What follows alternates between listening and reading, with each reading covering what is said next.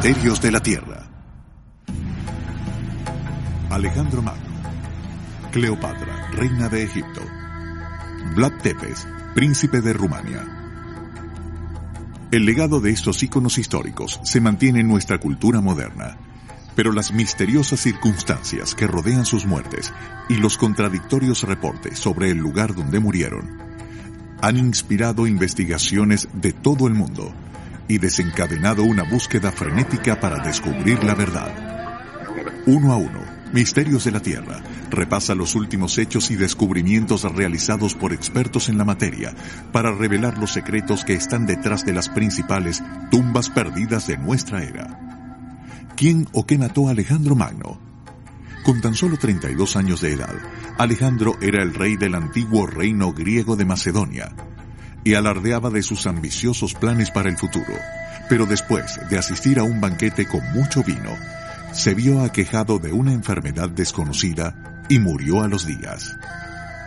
La ubicación de su lecho de muerte aún se desconoce, pero habrá logrado la ciencia del siglo XXI resolver al fin este misterio de dos mil años de antigüedad. ¿Acaso Cleopatra, reina de Egipto, se quitó la vida? La historia muestra a Cleopatra como la típica fan fatal. Su misteriosa muerte siempre se ha asociado con la del general romano Marco Antonio, pero podría tratarse de un pacto suicida. Arqueólogos de todo el mundo buscan respuestas y nuevas evidencias nos acercan más que nunca a descubrir la ubicación de la tumba perdida de estos amantes. ¿Cuál fue en realidad el destino del cruel príncipe rumano que inspiró la leyenda de Drácula? Nacido durante el siglo XV, la vida del príncipe Vlad Tepes está bien documentada, pero su muerte y su último lugar de descanso siguen siendo un misterio. Sin embargo, algunos hallazgos recientes podrían al fin haber sacado a la luz sus últimos y más oscuros secretos. ¿Qué sucedió con estos íconos históricos? ¿En qué parte del mundo podrían estar escondidas sus tumbas? Acompáñanos a lo largo de este episodio de Misterios de la Tierra y descubre algunos de los enigmas históricos más fascinantes mientras salimos en busca de tumbas perdidas.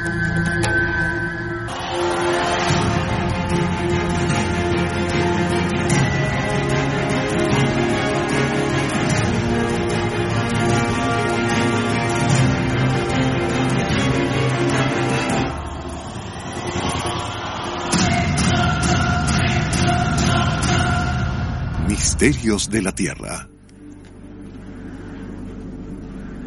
La búsqueda del último lugar de descanso del rey macedonio Alejandro Magno ha sido una de las empresas más importantes de la arqueología moderna. Pero ¿habrá llegado ya a su fin? Un arqueólogo griego asegura haber descubierto la tumba perdida de Alejandro hace más de 20 años en Egipto, pero ha sido censurado por los gobiernos griego y egipcio desde entonces. ¿Cómo es que la tumba perdida de Alejandro Magno pasó a ser uno de los más grandes misterios de la antigüedad? ¿Por qué las circunstancias de su muerte están rodeadas de intriga? Hace más de dos mil años, Alejandro Magno nació en una familia aristocrática en la antigua ciudad de Pela, en Macedonia. Discípulo de Aristóteles hasta los 16 años, la inteligencia de Alejandro, su entrenamiento en estrategia militar, sus ideales filosóficos y su valentía en batalla le valieron respeto y admiración desde muy joven. A los 18 años, Alejandro fue nombrado general del ejército, pero a los 20, el curso de su vida resultaría alterado de forma drástica cuando presenció el asesinato de su padre, el rey Filipo II, a manos de sus guardaespaldas. Luego de esta tragedia, Alejandro se erigiría para convertirse en el mayor jefe militar y rey que el mundo haya visto. A los 30 años, Alejandro había creado uno de los mayores imperios del mundo antiguo. Existen muchas teorías sobre cómo murió Alejandro Magno. Al parecer, una repentina enfermedad lo afectó y no fue posible encontrar una cura a tiempo. Pero ¿cuál sería esa enfermedad mortal? ¿Podría tratarse de una infección por heridas de guerra sin sanar? ¿O tal vez su muerte fue el resultado de algo más siniestro como un envenenamiento? Luego de que Alejandro presenciara el asesinato de su padre a manos de su propio guardaespaldas, se tornó paranoico y desconfiaba de quienes lo rodeaban. Una vez que se hizo del trono, de inmediato ejecutó a los príncipes del Incestis, acusados de estar relacionados con el asesinato de Filipo II, a cualquier posible rival y a toda la facción que se le oponía. Es posible que sus enemigos no le hayan perdonado estas acciones tan fácilmente. A medida que avanzaba de una ciudad a otra, arrasando pueblos y adquiriendo esclavos, se dio a conocer por su agresividad y su mal temperamento, sobre todo cuando se embriagaba. Según el filósofo Diodoro Sículo, Alejandro cayó enfermo luego de beber un gran tazón de vino puro en honor a Hércules durante un banquete en Babilonia. Tuvo fiebre y estuvo enfermo por 12 días, durante los cuales perdió la habilidad de caminar e incluso de hablar, tras lo cual cayó en coma y murió. El doctor Leo Shep, toxicólogo del Centro Nacional de Venenos de Nueva Zelanda, descartó el arsénico como causa posible, pues con él la muerte de Alejandro habría ocurrido mucho antes. El doctor Shep cree que una planta venenosa al parecer inofensiva que los griegos usaban en tratamientos con hierbas para inducir el vómito, llamada el éboro blanco, sería la causa más probable de su muerte. Él explica que el envenenamiento con el éboro blanco se caracteriza por un repentino dolor intenso en la garganta y el estómago, a menudo acompañado de fiebre y vómito, seguido por asfixia e hipotensión, con una severa debilidad muscular. Su investigación se basa en reportes documentados de la enfermedad de Alejandro en aquella época. Aún así, a pesar de la buena acogida de los hallazgos del Dr. Shep, él está de acuerdo en que se trata de un misterio casi imposible de resolver y ha estado trabajando para probar su teoría por más de 10 años. Aunque los académicos siguen debatiendo sobre la causa de la muerte de Alejandro, en realidad el mayor de los misterios es qué ocurrió con su cuerpo después. Según la tradición, al gran rey macedonio debían enterrarlo cubierto de miel o cera, pero como sus generales estuvieron discutiendo sobre dónde sepultar el cuerpo por más de dos años, algunos dicen que lo embalsamaron y que se construyó un carruaje dorado para transportar sus restos. Las opciones eran enterrar al rey en su lugar de nacimiento, Macedonia o en Egipto, ya que también había sido coronado faraón de Egipto. Según Claudio Ptolomeo, ese era el deseo de Alejandro, quien creía que era el hijo de Amon-Ra, Zeus, según la mitología griega. Nunca se supo a ciencia cierta cuál fue el resultado de esta disputa, por lo que la ubicación de los restos del gran rey macedonio sigue siendo un misterio hasta hoy. La única evidencia importante de que a Alejandro Magno lo enterraron en Egipto aparece en registros históricos que indican que su tumba fue visitada por una multitud de figuras importantes, entre ellos Julio César, Cleopatra, Octavio, Calígula, Adriano, Severo y Caracalla. Entretanto, el descubrimiento hecho por la arqueóloga griega Liana Subalzi podría resolver uno de los más grandes misterios de todos los tiempos. El trabajo de Liana Subalzi se basa en la teoría de que al gran rey lo enterraron en el templo del dios egipcio Amon-Ra, en el oasis de Siwa. La señora Subalzi recibió el permiso para excavar el área en 1989 y encontró una magnífica tumba real helenística de 525 metros cuadrados. Sin embargo, por razones políticas, se interrumpieron las excavaciones de forma abrupta antes de que pudiera llegar a la última cámara. Hoy, Liana Subalzi continúa luchando por terminar la búsqueda que comenzó hace más de 20 años, pero las autoridades griegas y egipcias son ahora quienes resguardan la misteriosa tumba. Podría decirse que Alejandro Magno fue uno de los conquistadores más grandes de todos los tiempos. Demostró gran valentía y una sed insaciable de poder, cualidades que le valieron un lugar en los libros de historia, a pesar de su muerte prematura a los 32 años de edad. Después de más de 2000 años, el lugar de descanso de Alejandro Magno ha intrigado a historiadores e investigadores por igual, lo cual consolida su lugar en la historia moderna como uno de los más grandes misterios sin resolver en el planeta.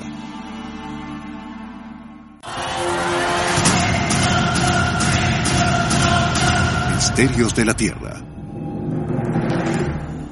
Cleopatra, la última faraona de Egipto, una líder experta y poderosa, hermosa y carismática, dotada de un espíritu feroz y una ardiente voluntad. Parece ser una mujer que acabaría con su propia vida. El misterio que rodea la muerte de la reina más reverenciada del mundo antiguo ha atormentado a los historiadores por siglos. Aunque no hay registros de suicidios en la historia de su familia, los reportes de asesinatos abundan.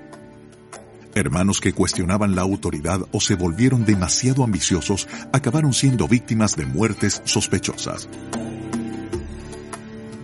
Fue esta inestabilidad familiar lo que la llevó a buscar el apoyo romano y caer en los brazos de Julio César. Pero la paz que trajo esta unión no duraría mucho. Cleopatra estaba en Roma cuando asesinaron a César en el año 44 a.C. Cleopatra luchó por conservar el poder del imperio macedonio, aliándose con el heredero de César, Marco Antonio, lo que nadie habría podido predecir es que esta unión por conveniencia se convertiría en una de las más grandes historias de amor de todos los tiempos. La ubicación de su último lugar de descanso es una fuente de interminable debate académico, pero ahora ha salido a la luz una nueva evidencia arqueológica, lo cual podría llevarnos hasta la tumba perdida de estos amantes. En el vacío de poder que generó el asesinato de Julio César, Marco Antonio ascendió al trono, pero el verdadero heredero de César, Octavio, se alzaría para enfrentar a Marco Antonio por el control del imperio romano. Octavio declararía la guerra a Cleopatra y Marco Antonio, lo cual derivó en la batalla de Asio, una derrota naval histórica para los egipcios. Cuenta la historia que fue durante esa batalla que a Marco Antonio le informaron que habían asesinado a Cleopatra y que, en desesperación, se arrojó sobre su propia espada. Luego, Cleopatra, al enterarse de la muerte de Marco Antonio mientras estaba encerrada en su mausoleo, colocó una cobra egipcia contra su pecho y murió pocas horas después de sufrir su picadura venenosa. Los académicos aún debaten si Cleopatra en realidad se suicidó o si el mismo Octavio la asesinó. Según el antiguo filósofo Plutarco, Octavio permitió que a Cleopatra y a Marco Antonio los enterraran juntos. Basándose en la afirmación histórica de Plutarco y otras evidencias recopiladas durante 12 años de estudios sobre la vida de Cleopatra, la arqueóloga dominicana, doctora Kathleen Martínez, concluyó que el último lugar de descanso de la pareja no era en realidad una tumba, sino un templo conocido como Taposiris Magna. Ubicada a 45 kilómetros de Alejandría, esta antigua ciudad era llamada Per Usiri, en el idioma egipcio, que significa morada de Osiris, y había sido olvidada hasta que la doctora Martínez reveló recientemente sus hallazgos. La doctora Martínez cree que Taposiris Magna podría ser el lugar donde yacen los cuerpos, porque era el templo más sagrado para la época defiende que a los amantes los habrían enterrado en un templo en lugar de una tumba para protegerlos de las manos de saqueadores romanos. Luego de tres años de excavaciones en Taposiris Magna, la doctora Martínez y su equipo, junto con uno de los mejores arqueólogos de Egipto, Saji Hawass, descubrieron un busto de la reina egipcia, 22 monedas con la imagen de Cleopatra, 10 momias, amuletos, una estatua sin cabeza de la época de su reinado y un fragmento de una máscara que representa a un hombre con un hoyuelo en la barbilla, el cual podría ser Marco Antonio. Aunque aún no se ha encontrado la tumba de los amantes en sí, para la doctora Martínez, cada artefacto descubierto es una prueba más de que este es el lugar del último descanso de la pareja. Si logra confirmar la autenticidad de la tumba, sería uno de los descubrimientos más importantes del siglo XXI. Por ahora, el doctor Hawass cree que la clave para resolver el misterio está en los cuerpos de las diez momias, de nobles dispuestos de cara al templo. El doctor Hawass explica que esa disposición específica de las momias es evidencia de que alguien importante está enterrado allí adentro. La inusual ubicación de la tumba, un cementerio en un templo en lugar de una tumba pública, ha llevado al equipo a estudiar el templo de Osiris por medio de un georradar. Desde entonces, han descubierto que a 12 metros de profundidad hay tres posibles lugares más para cámaras funerarias. Sin embargo, podrían pasar años antes de que se les permita excavar el lugar. Cleopatra fue una mujer excepcional que se ganó un lugar en la historia gracias al amor y la tragedia que vivió con uno de los más grandes generales de la época, Marco Antonio. Tanto su vida como su muerte están rodeadas de misterio, por lo que investigadores de todo el mundo han estado en busca de evidencias de su romance y el lugar de su último descanso durante siglos. Al fin, la arqueóloga Kathleen Martínez y el reconocido egiptólogo Zahi Hawass están a punto de resolver uno de los mayores enigmas en el mundo, la ubicación de sus tumbas. ¿Lograrán algún día probar que Taposiris Magna es el lugar donde se ocultan sus secretos?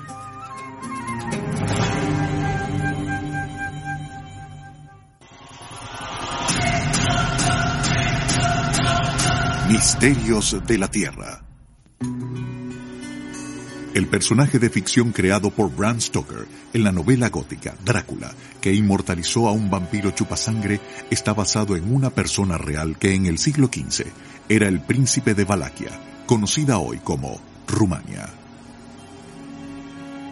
Su nombre era Vlad Tepes y nació en Transilvania en algún momento entre 1428 y 1431. Su patronímico es Dracul, que significa dragón, y su origen se debe a la membresía de su padre en la Orden del Dragón, la cual se creó para defender el cristianismo en Europa Oriental.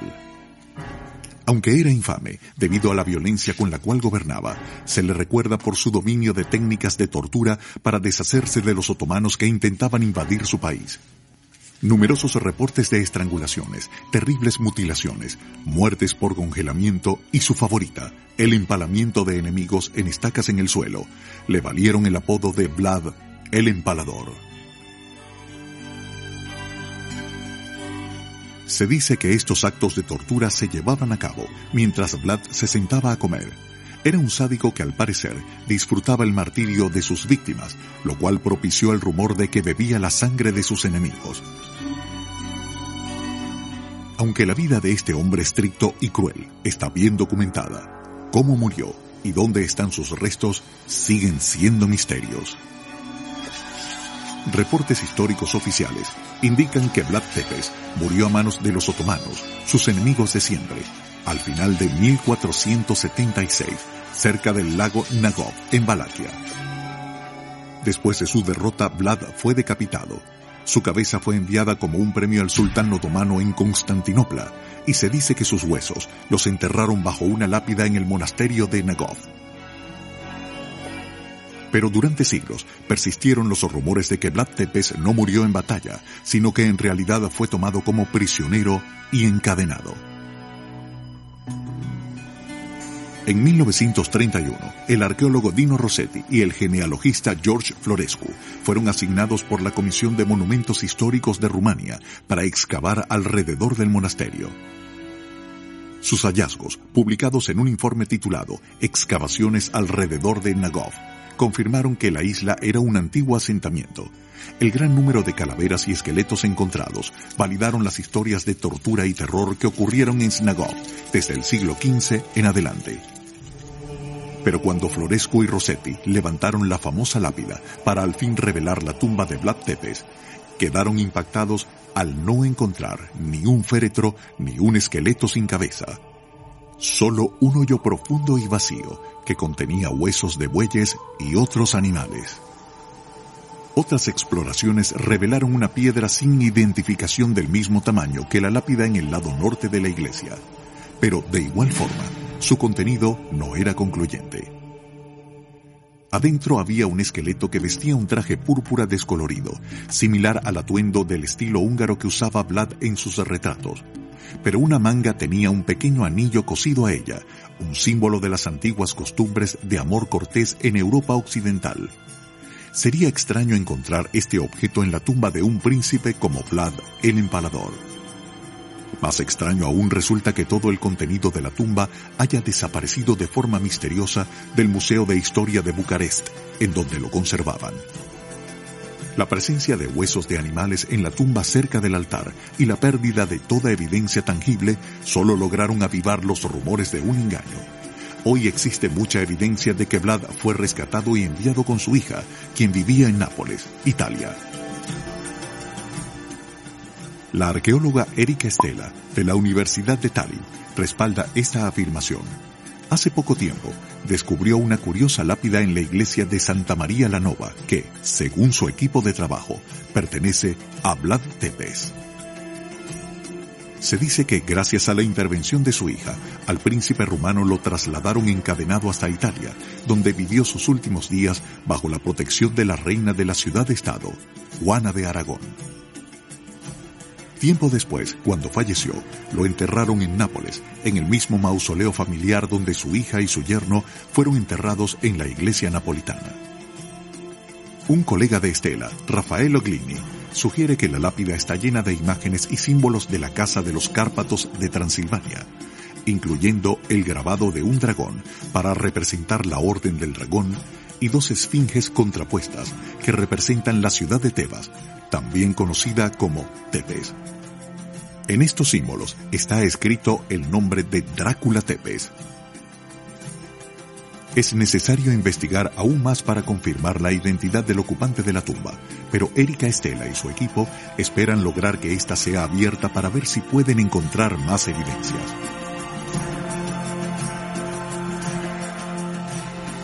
Las tumbas perdidas de estas icónicas figuras históricas nos dejan con más preguntas que respuestas. Aunque sus vidas fueron bien documentadas, el lugar de su último descanso continúa rodeado de mucho misterio. Motivados por una inexplicable necesidad de conocimiento, investigadores y arqueólogos continuarán buscando evidencia científica que respalde sus teorías y revele los secretos de estas tumbas perdidas de una vez por todas. Nos volveremos a encontrar en otra aventura para descubrir algunos de los enigmas históricos más fascinantes y nuevos misterios de la Tierra.